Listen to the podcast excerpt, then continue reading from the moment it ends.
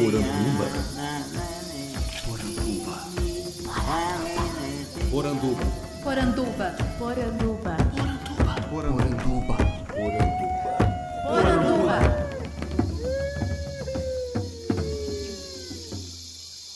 Bem-vindos à nossa Poranduba, o podcast sobre as histórias fantásticas da cultura brasileira. Eu sou Andrioli Costa, o colecionador de sacis, e serei seu guia. E no episódio de hoje eu tenho o prazer de receber aqui Paulino Barbosa, que é professor de ensino fundamental no Macapá e vai falar para a gente um pouquinho sobre os seus projetos de valorização do folclore, da cultura ribeirinha, da cultura popular junto às crianças.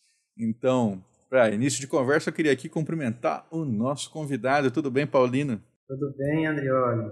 Quero mandar aqui um alô especial para todos os seus ouvintes, né? Com certeza estão aí na escuta. Espero que todos estejam bem.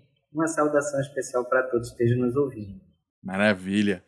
Paulino, eu gostaria então que, para a gente começar, que você se apresentasse para os nossos ouvintes com as suas palavras, né? dissesse um pouco então quem é Paulino. É, eu sou professor, né? meu nome é Paulino Rocha Barbosa, eu sou professor desde 2004, quando ingressei no serviço público da Prefeitura de Macapá. Né? E a partir daí eu tive um contato mais direto com a sala de aula e a gente foi vendo a, a, nossa clientela e percebendo as necessidades e quanto que a gente precisa estar preparado para encarar né, essa profissão que é uma profissão mágica, que é uma profissão muito importante. Então, é, a priori, eu comecei a trabalhar aqui na capital, né, na periferia de, de Macapá. Eu tive um contato muito próximo assim das pessoas que moram, que habitam os lugares mais distantes né, da zona da, do centro da cidade. Isso foi muito enriquecedor para a minha profissão. E mas assim, o marco da minha carreira foi quando eu retornei para minha terra, né, que é um arquipélago do Bailique, uma região que fica a 150 quilômetros de Macapá, descendo o rio Amazonas. Então, o arquipélago do Bailique fica na foz do rio Amazonas. É, foi lá que eu nasci, lá que me criei, é, vim para Macapá, me formei e retornei para lá ah, para dar uma contribuição por tudo aquilo que eu recebi, né? É, eu senti que tinha esse, é, esse compromisso com aquele povo. Voltei para lá para dar minha contribuição, né? Fiquei lá dois anos e agora estou aqui em Macapá novamente, trabalhando aqui na área da educação. Em 2018, você ganhou um prêmio, né, um destaque aí nacional como professor por um projeto que você criou introduzindo cultura popular junto aos alunos ali do quinto ano que você trabalhava. Como é que surgiu essa ideia? É, é inusitado, né? Mas assim, antes de falar especificamente desse projeto, é, eu já havia sido premiado em 2008 também pelo Nossa. Prêmio Professores do Brasil, já dentro dessa categoria de leitura, de que trabalhar a leitura. Como eu trabalhava na área periférica da cidade, eu senti também que a gente poderia desenvolver um projeto voltado para a leitura, mas assim, muito mais voltado assim, para a área urbana mesmo. Né? Em 2000 e 2015, quando eu voltei para o Pailique, a minha terra, para trabalhar, eu fui assumir, na verdade, uma direção de uma escola mas era assim a situação bem complicada, me tirava muito tempo, tendo que fazer muitas coisas ao mesmo tempo, eu acabei infartando. Olha só que coisa, né? Faz mais de 48 horas viajando de, do interior, tentando encontrar ajuda, socorro na cidade. E por que, que eu falo isso? Porque isso tem tudo a ver com o meu projeto, né? Graças a Deus não era a minha hora, né? Porque quando cheguei no, no hospital de emergência, Uhum. O doutor falou para mim, cara, tu tem muita coisa ainda para viver, porque não é possível tu aguentar tudo isso. Claro que eu cheguei estourado nas últimas, como se diz por aqui. Mas olha só, quando passei, fiz os procedimentos que tive que fazer, né, tive aí a recomendação, olha pelo Deus, é, você não volta mais é, para a direção da escola, você precisa tomar consciência de que você não é mais aquela pessoa de antes. Você vai ter uma série de limitações, principalmente nesse primeiro momento. E aí, quando eu retornei, eu larguei direção, larguei tudo. E aos poucos eu fui retornando para a escola, mas já como professor. E aí, assim, a diretora da escola ficou um pouco receosa de me jogar novamente, de me mandar novamente para a sala de aula. E aí ela me deu o seguinte desafio: Paulinho, nós estamos com uma necessidade na escola. Nós temos alunos no quinto ano que eles estão indo para uma outra escola, porque é nessa escola só trabalhava até o quinto ano, e eles estão com uma deficiência muito grande na área da leitura. Esses meninos não querem saber de ler, não sabem interpretar, e a gente sente que eles vão ter muita dificuldade quando chegarem lá no sexto ano. Aí ela me pediu que desenvolvesse um trabalho com eles, né, de leitura. Aí eu fui imediatamente para a biblioteca da escola e lá tinha tantos livros assim literários de é, literatura infantil, infanto-juvenil. Isso é ótimo, vai ser maravilha, né? Chamei meus alunos para ir lá, né? E aí a gente distribuiu os livros, começamos a ler, mas foi só aquele primeiro momento, sabe? E aí eu percebi que eles não gostavam de ler, realmente. É, bom, eu não gosto muito desse fato de dizer que não gostavam de ler, mas pelo menos aquilo parece que não interessava muito. Aquele tipo de literatura parece que não interessava muito a eles, porque eu acho que faziam estava um pouco distante da realidade, né, do contexto deles.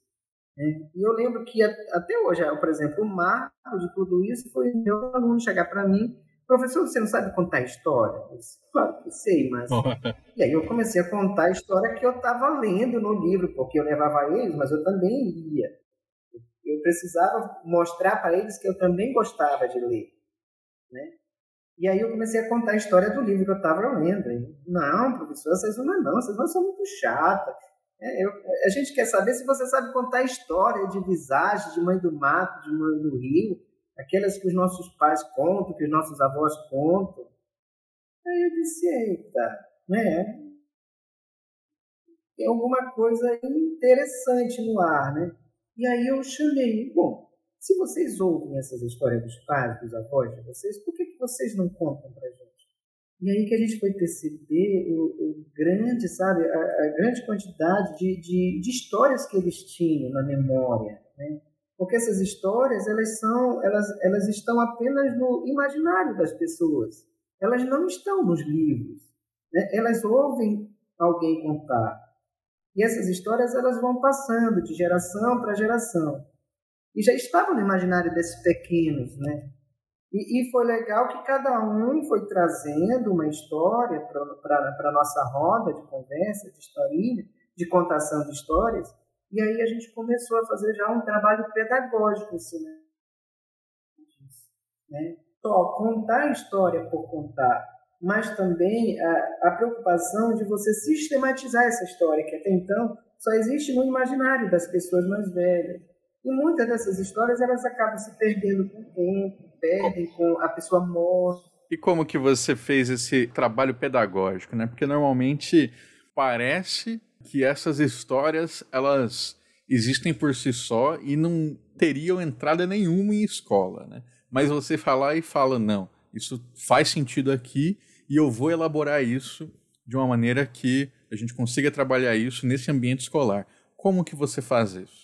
Então, é engraçado que é um processo inverso, né? Porque já a gente parte do, da construção do texto para se chegar na história a gente parte do inverso, é da contação da história que a gente vem trazendo para se chegar no texto. Ou seja, eles traziam essa memória de casa, essa memória era socializada entre os alunos e, e cada um ia dando a sua contribuição, porque é, tinha algumas histórias que já eram é, assim bastante conhecidas no, no imaginário deles todos. Então, um contava um pedaço, outro já ia, ah, não, mas o meu avô conta que também tinha isso aqui, acontecia isso aqui, entendeu? Aos poucos as coisas iam ganhando um, é, é, um corpo bem grande. Então, a partir daí, a gente é, é, orientava eles a sistematizarem, a colocarem no papel aquilo que eles estavam contando.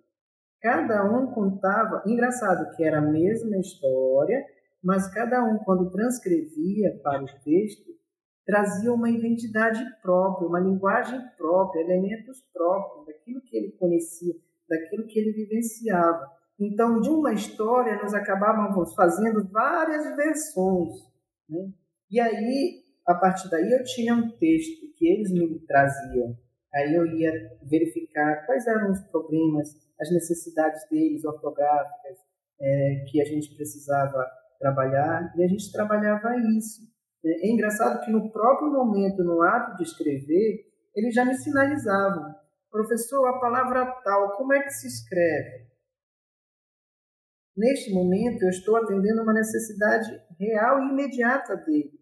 Não sou eu que estou chegando na sala com um plano de trabalho pronto e dizendo: olha, hoje nós vamos aprender isso. Não, eles estão me dizendo, professor, eu preciso aprender isso aqui porque eu estou precisando neste momento. Tá? Então, de uma necessidade imediata, a gente acabava trabalhando aquele, aquela questão, porque de um poderia ser é, é, o problema de vários ali dentro da sala. Né? E aí a gente fazia todo esse trabalho. Era uma intervenção no momento da, da escrita, mas também depois a gente tinha um momento então, verificava todo, quais eram os maiores, os maiores necessidades, a gente montava uma aulazinha para poder trabalhar com eles. Né? E depois disso, eles levavam o texto para casa, para ler para os pais. Olha, pai, a gente, a gente escreveu o texto da história que você contou.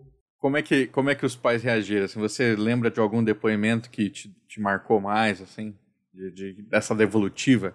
Sim, acho que assim o, o, mais legal de tudo isso é que os pais assim se assustavam com como eles estavam começando a escrever, porque até então a, a questão era o meu filho não sabe escrever, o meu filho não quer saber de escrever, meu filho não sabe fazer nem uma cartinha para mim, meu filho não sabe nem é, é, colocar, fazer uma notinha das coisas que eu preciso comprar. Lembrando que a maioria desse povo são pessoas analfabetas do interior, daquele tempo já, sabe, que não tiveram oportunidade de estar numa sala de aula, assim, ou semi-analfabetos. Então, eles não sabiam exatamente ler, mas a felicidade deles em ouvir a história dos filhos era uma alegria muito grande. Eles chegavam na escola, é, diversas reuniões, porque a gente sempre trabalhava isso com, com, com os pais, né? Poxa, professor, meu filho está aprendendo, e o melhor de tudo, ele está gostando. Quando chega o dia da sua aula, olha, ele fica todo alvoroçado e quer vir logo para a escola, e, enfim. Então, é esse retorno é muito significativo para a gente, porque a gente vê que a gente está fazendo diferença na vida daquele aluno. Tá? E, e assim que caminha o projeto. Aí depois a gente monta, o, o a, as, cada um tem o seu o seu material. Eu tive que fazer o material para eles, porque além de contar a história, de escrever a história, eles queriam também ilustrar a história deles. Ao final de, de escrever o texto, eles queriam desenhar a historinha deles, como acontece no livro didático, né? que tem a ilustração e tem a historinha. E é engraçado assim que a gente vê é, é, esse rendimento deles, que a gente começou a perceber que a evolução deles era tão grande assim, que o espaço que eu tinha deixado para eles escreverem já não estava sendo mais suficiente. Ah, eles já estavam indo além, né? E pedindo, o professor já não está dando mais espaço. Aí sim agora que a cartilha de vocês, para a gente fazer outra, é complicado. Aí, vamos usar a costa. Ele escreveu na costa. E aí a gente desenvolveu desta forma. A intenção era que, ao final de cada mês, a gente escolhêssemos as histórias, mas uma, eles escolhessem a história que eles mais gostaram e a gente montasse uma cartilha tá? para a gente poder, de repente, publicar, né? para se tornar um acervo da própria escola. E, e, esse projeto ele foi ganhando desdobramentos, porque a gente começa com um objetivo, mas lá na frente a gente acaba vendo, vendo a necessidade de ir além. Por exemplo, a gente percebeu que no dia das contações de história, os meninos da educação infantil começavam a olhar curiosos pela, pela janela, queriam estar ali para ouvir as histórias. Né? E aí a gente disse, poxa, por que, que a gente não leva essas histórias para eles? E a gente começou a levar os nossos alunos né, para fazer uma roda de contação de história com os alunos que não estavam no projeto das outras séries. E foi uma receptividade também muito boa, porque eles têm essa curiosidade, essas histórias elas aguçam o imaginário dessas crianças, né? E, e isso foi legal. E a outra ideia também foi é, transformar essas histórias em radionovelas. Puxa vida! Foi publicado, então? Eu consigo acessar isso online? Não, porque é, quando eu vim embora, eu, eu, eu, cheguei a concluir o ano com eles. Mas nós tínhamos esses desdobramentos para o início do próximo ano, que foi quando eu tive que vir embora para a cidade. E aqui na cidade, a gente já não tem mais esse espaço, que eu vim trabalhar já na área administrativa, na área da Secretaria de Educação. Então, infelizmente, eu abandonei a biblioteca. Né? Eu abandonei a biblioteca, aí chegou aqui, o Estado tinha interesse no que eu eh, elaborasse alguns projetos, mas na, no sistema macro, e ele então me solicitou para a secretaria que, que me cedesse. Então, hoje eu não estou mais em sala de aula. Infelizmente, o projeto ficou assim.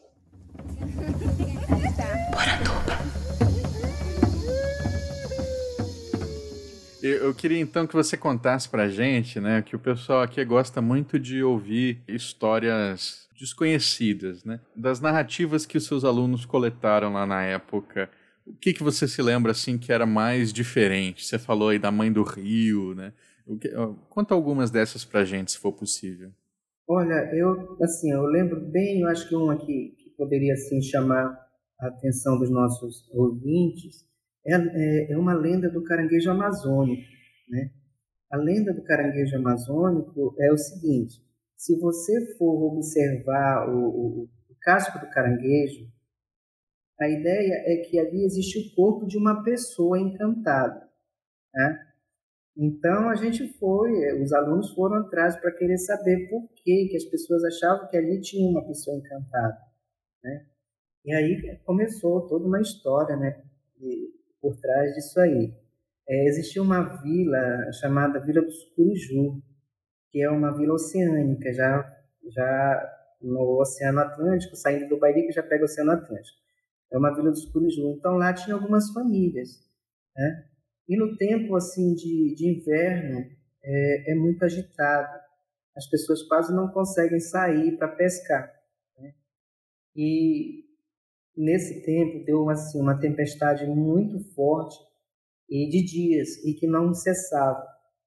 E eles ficaram sem mantimentos, né? sem açúcar, sem café para sobreviver e sem o peixe, né? Porque eles não conseguiam pescar, sair para pescar. Então teve um senhor que era ele era pai de alguns filhos, disse que tinha que sair porque os seus filhos poderiam morrer de fome, toda a família. Né? E aí então ele resolveu sair no mar bravo do jeito que estava. E ele pegou o batelão, a vela e saiu no meio daquela tempestade.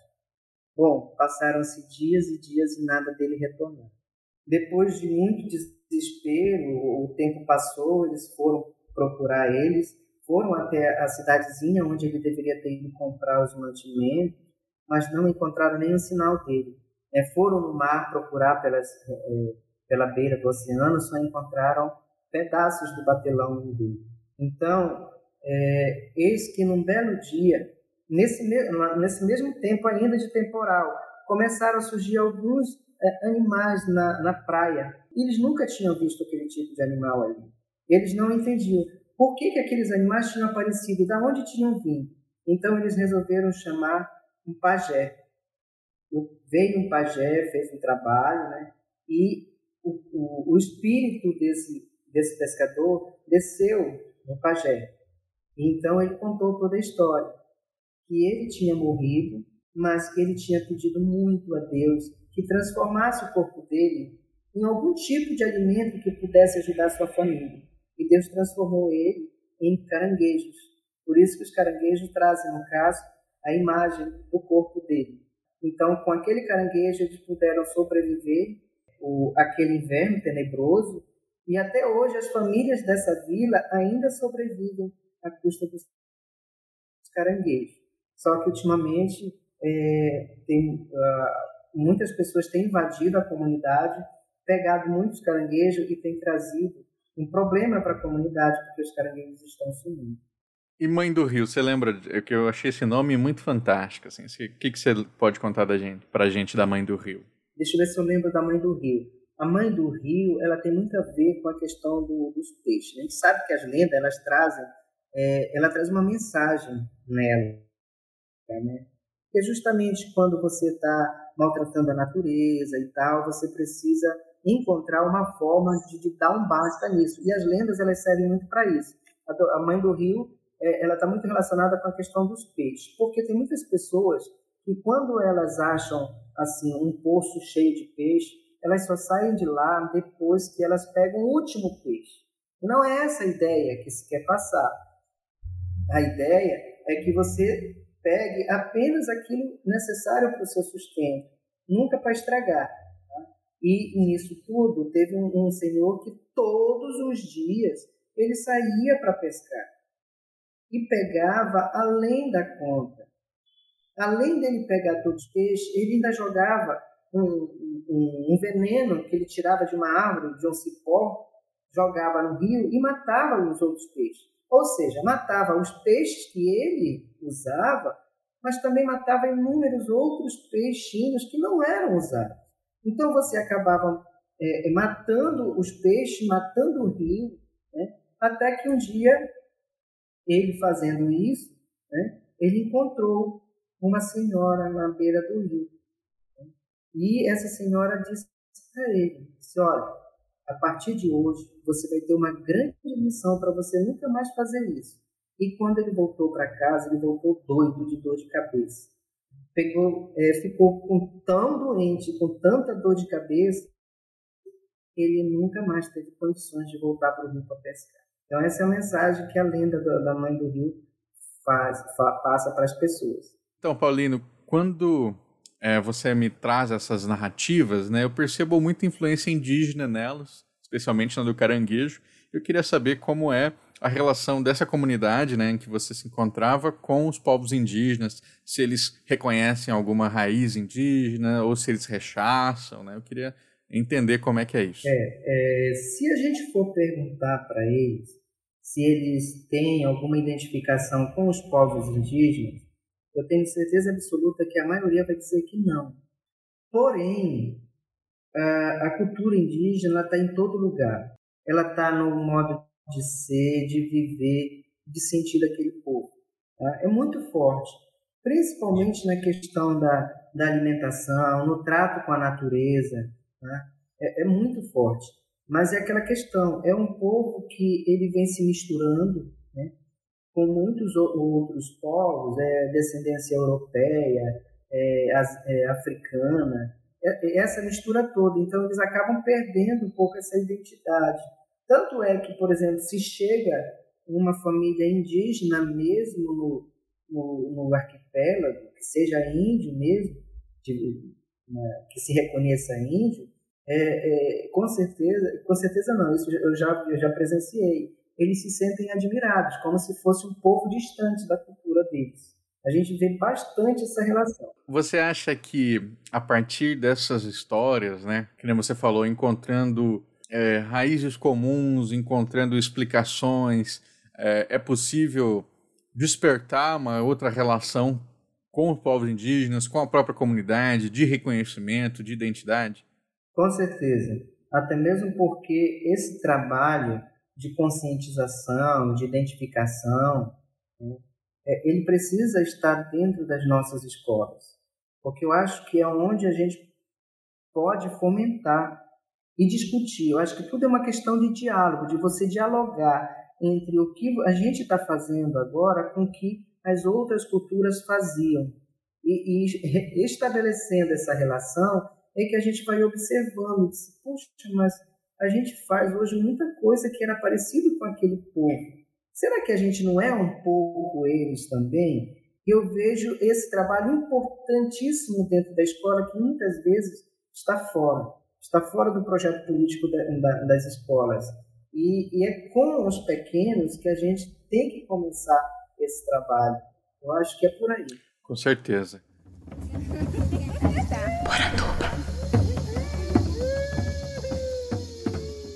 Eu queria que você desse uma, uma dica, então, né, para quem quer começar a trabalhar com folclore, com narrativas tradicionais em sala de aulas. Qual é um caminho bom para se iniciar? Como que você sugeriria que os nossos ouvintes aí, que são professores também, pudessem iniciar esse tipo de trabalho?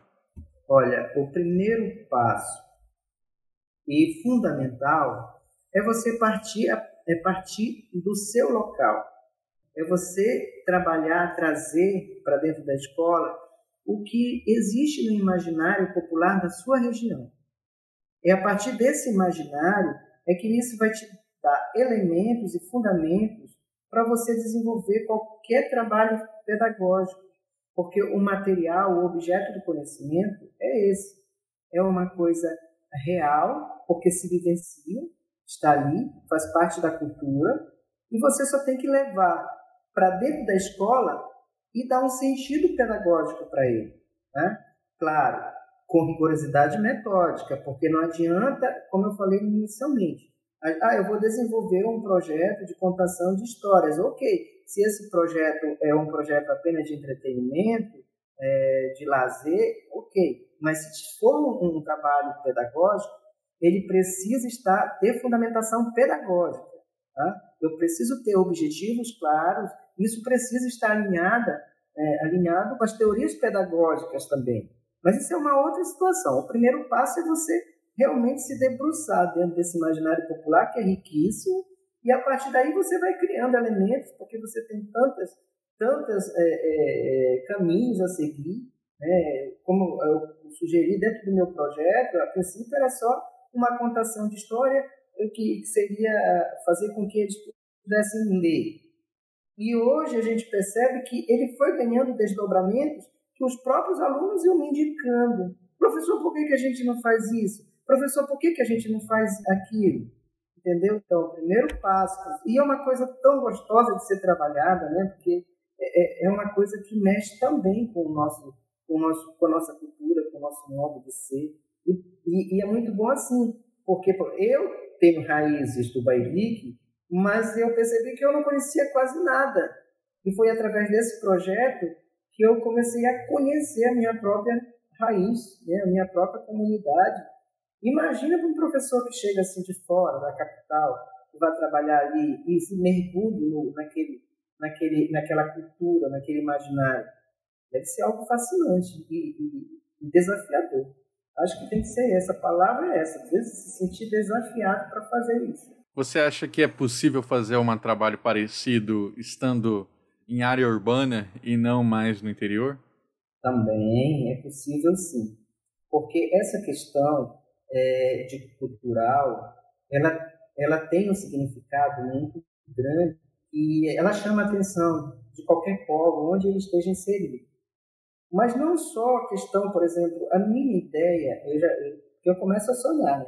a minha ideia era que é, todas as regiões, todas as comunidades pudessem, através de, da escola, resgatar isso, trazer isso à tona para o nosso mundo de hoje, porque o nosso mundo hoje está tão ligado à questão tecnológica, está né? Tá tão ligado à questão é, da televisão, da telefonia, é, e, e, a gente acaba deixando um pouco de lado é, é, essas coisas que são essências. São essências, porque hoje, se a gente vive a tecnologia, mas tudo isso parte de um passado. Né? As coisas não são inventadas aleatoriamente. Então, a minha ideia era que cada comunidade, cada município pudesse trazer isso à tona. Né? Seria tão interessante transformasse isso num material pedagógico, num recurso pedagógico. Né? É, porque eu, eu escrevi um, um livro é, sobre a cultura de um lugar aqui, que hoje ele está sendo trabalhado pelas escolas. Eu não consegui nem lançar ele, eu, eu tive alguns exemplares que eu consegui é, imprimir, e por acaso alguns foram parar. E hoje eu, tô, eu fico muito feliz quando eu vejo professores, professor, nós estamos trabalhando seu livro na escola tal. Isso para mim é fantástico. Tá? E se não der para você usar isso na área urbana, pega o contexto urbano. trabalhe o contexto urbano.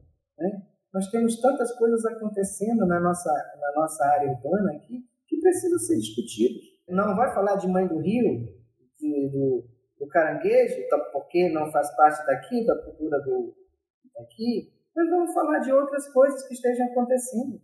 Não sei, eu acho que tem tanta coisa para a gente debater, discutir, trazer para a sala de aula do que a gente se embrenhar nesse livro didático que são feitos de uma, um outro local, de uma outra história, de um outro povo.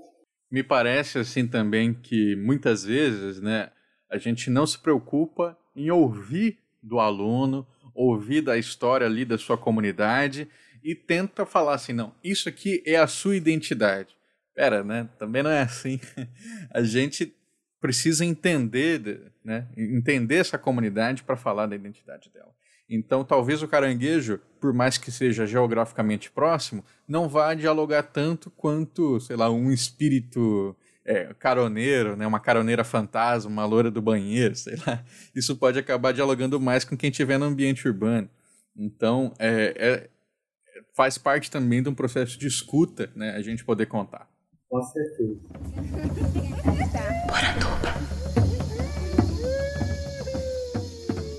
Muito bem, Paulino.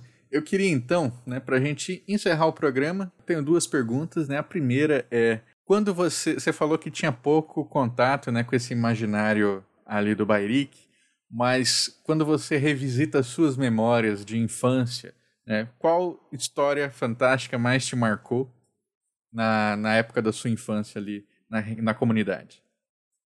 É, eu, assim, a gente vivenciou muitas coisas ali é, eu sou filho de, de uma agricultora, sou filho de um carpinteiro, né? como a gente mora em área ribeirinha, carpinteiro é essencial para fazer os barcos para a gente poder navegar, né?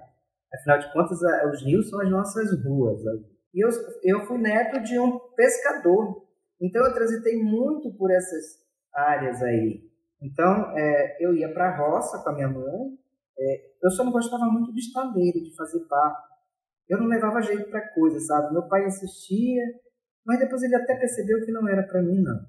Ele até desistiu porque só ia para estragar a madeira dele, né?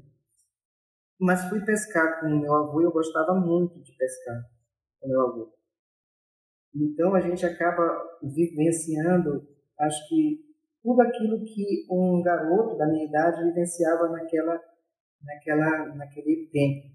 A gente não tinha quase tempo para brincar e nem brincadeiras. Né? A nossa vida era muito trabalho. A gente tinha que acompanhar os nossos pais para onde eles fossem. Aí mais uma questão indígena, né? Uma questão voltada ao indígena, que as crianças desde cedo elas fazem, ou pelo menos observam o que, é que os adultos fazem. Então a gente foi criado dentro desse, desse ritmo. E, assim, uma história que me marcou muito é, é assim, porque a, a escola onde eu comecei a estudar, ela ficava numa outra comunidade, onde secava. Ou seja, a gente só podia ir para lá quando a água cheia. Depois que secava, a gente ficava isolado para lá. E a gente passava a semana toda para casa da minha bisavó para estudar. Né? Agora imagina, né? E, e, todos quase da nossa comunidade eh, tinha, faziam isso, porque na nossa comunidade tinha escola. E, e eu lembro que era cheia a casa da minha bisavó, cheia de pessoas vindo de, de, de outras comunidades para estudar naquela escola. E quando chegava assim a sexta-feira, a gente ficava doido para voltar para casa. Né?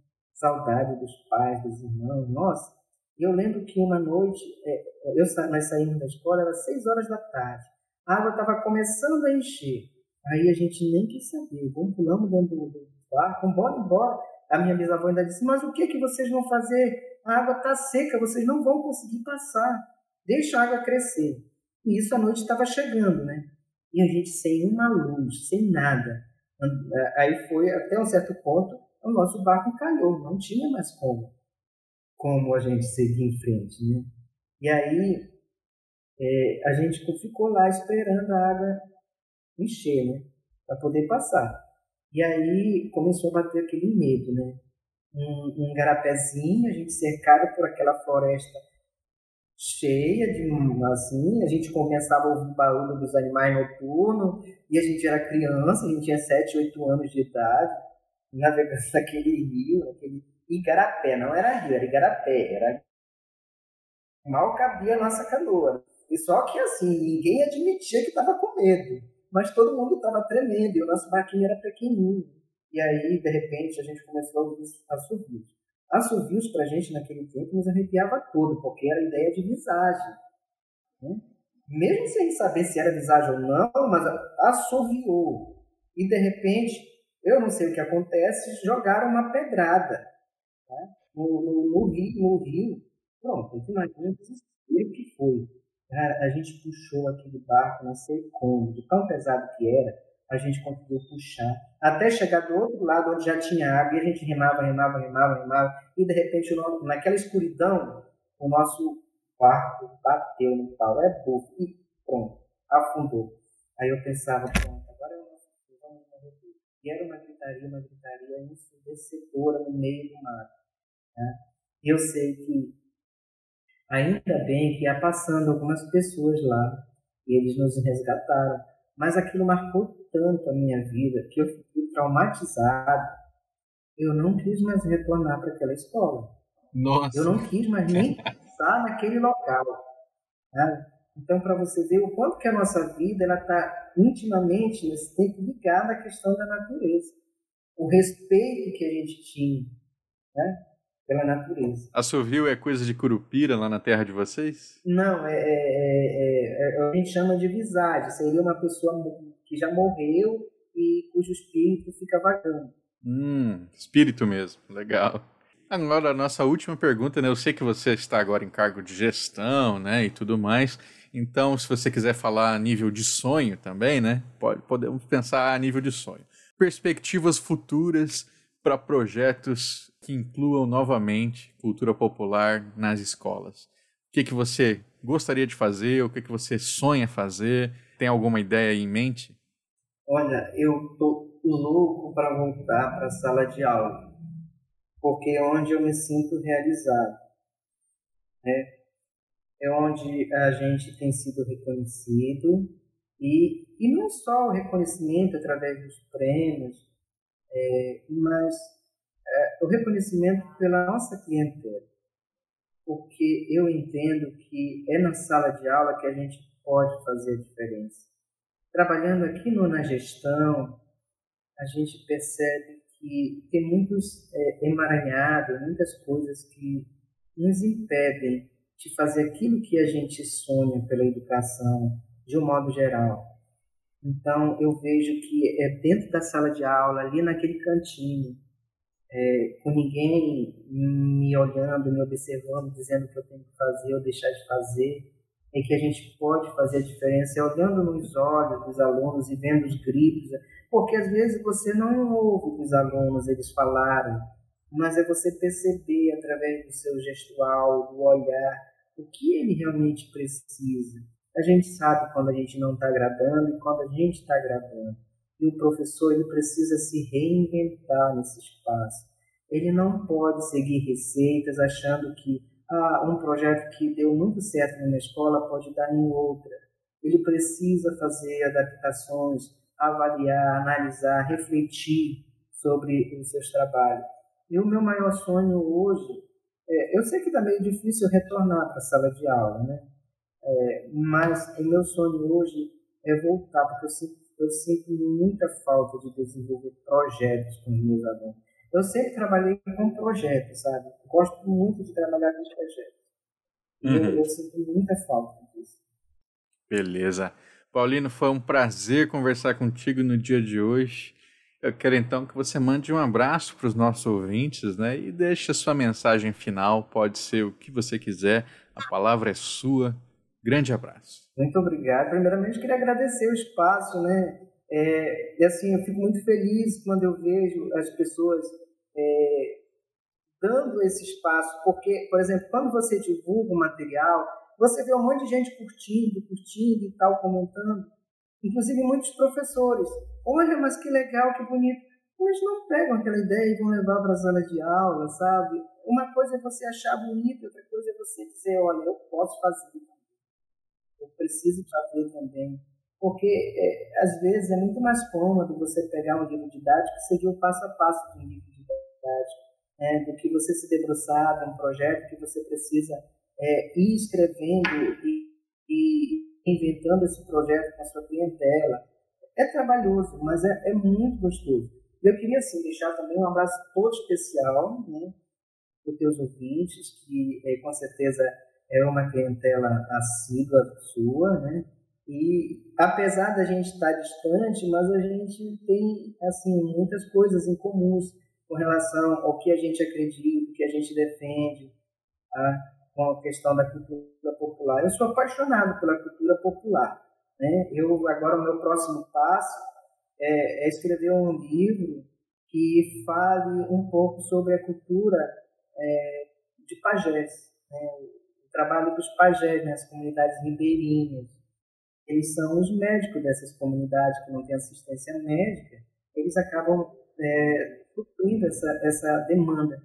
Então, o meu próximo passo é esse. E queria dizer que eu estou à disposição. Quando vocês precisarem da gente aí, com qualquer coisa que a gente possa estar contribuindo, queria dizer que a gente está à disposição sempre. Tá? Um grande abraço, um abraço Andreoli e toda a equipe aí, todos os nossos ouvintes aí também.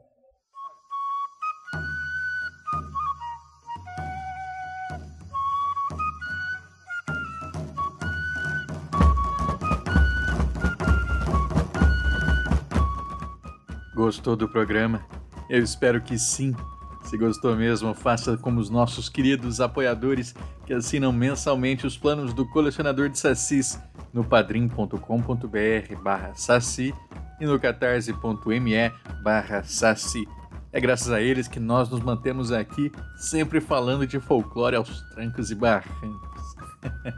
e é por isso que eu quero mandar um grande abraço para Agatha Urzedo, Alex Mir, Ana Lúcia Mereger, Ana Magalhães, Arthur Rocha, Bruno Janowski, Bruno Moraes, Caio Geraldini, Camila Piva, César Silva, Daiane Angolini, Daniel Burle, Daniel Medina, Damian Valendorf, Douglas Rainho, Euclides Vega, Fernando Susman, Gabriel Quartan, Gilci Silva, Guilherme Kruger, Guilherme Passos, Rosaná Dantas, Ian Fraser, Júlio Vieira, Carla Godoy, Leandro Araújo, Luiz Teles, Maico Wolfert, Marcos Nogas, Maurício Filho, Maurício Xavier, Maiara Lista, Maicon Torres, Micael Meneghetti, Nilda Alcarinque, Pablo Melo, Pedro Scheffer, Rafael Joca Cardoso, Tainara Oliveira, Thomas Misfeld, Thiago Chiavegatti, Vinícius Carli, Vinícius Pinton, Vitor Nogueira, Vitória Silveira, Velma Reis, William Cavalcante e Zé Wellington.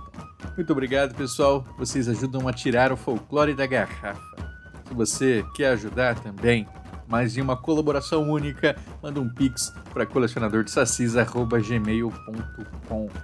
Quero deixar aqui também um aviso o nosso card game que eu ia lançar agora em financiamento coletivo está em negociação com uma editora. E assim a gente vai poder fazer ele chegar a lugares que eu nunca imaginaria. Então vamos cruzar os dedos, vamos torcer para dar tudo certo, porque quem sabe esse jogo vai estar na mão de milhares de crianças. Só que aí para isso né, a gente precisa de um tempinho a mais. Mas olha, tá ficando show. Muito obrigado pela confiança, torçam aí porque Estamos fazendo de tudo para dar certo. Esse podcast foi editado por mim, Andrioli Costa, o colecionador de sacis. Acesse colecionadordesacis.com.br. Um abraço, até mais.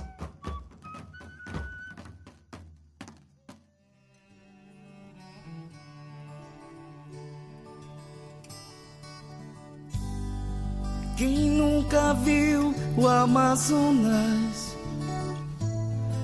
nunca irá entender a vida de um povo.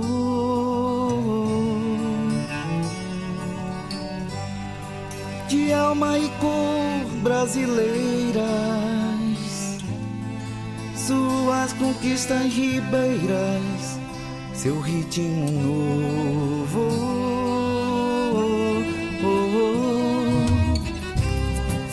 Não contará história por não saber e por não fazer jus não curtirá nossas festas, Tucuju.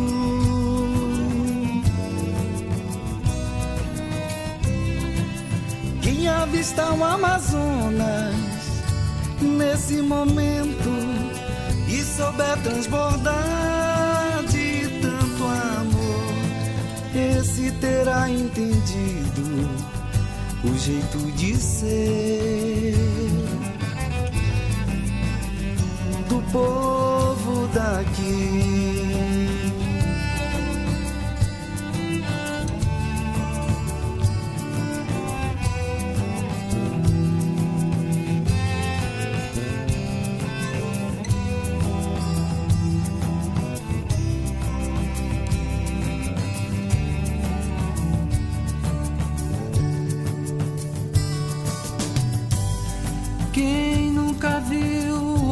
Amazonas jamais irá compreender a crença de um povo.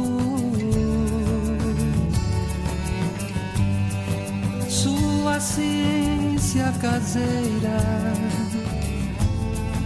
a reza das benzedeiras, o dom milagroso.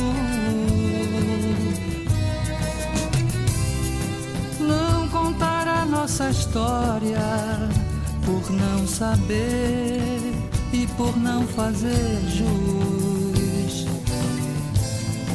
Não curtirá nossas festas, Tucuju.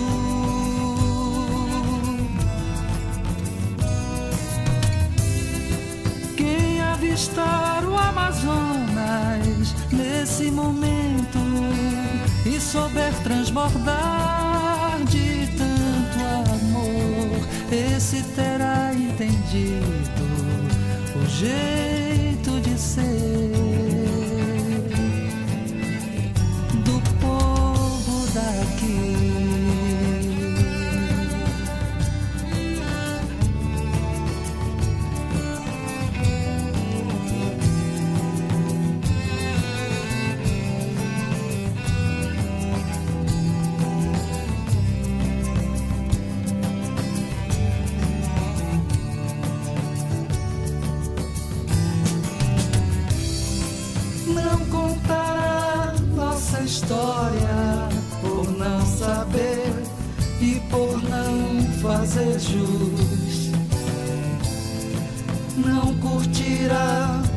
nossas festas, Tucuju.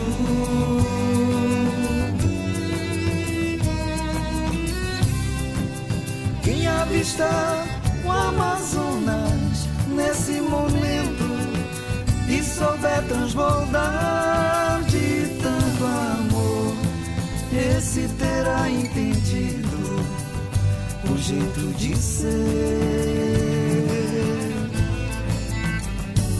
povo da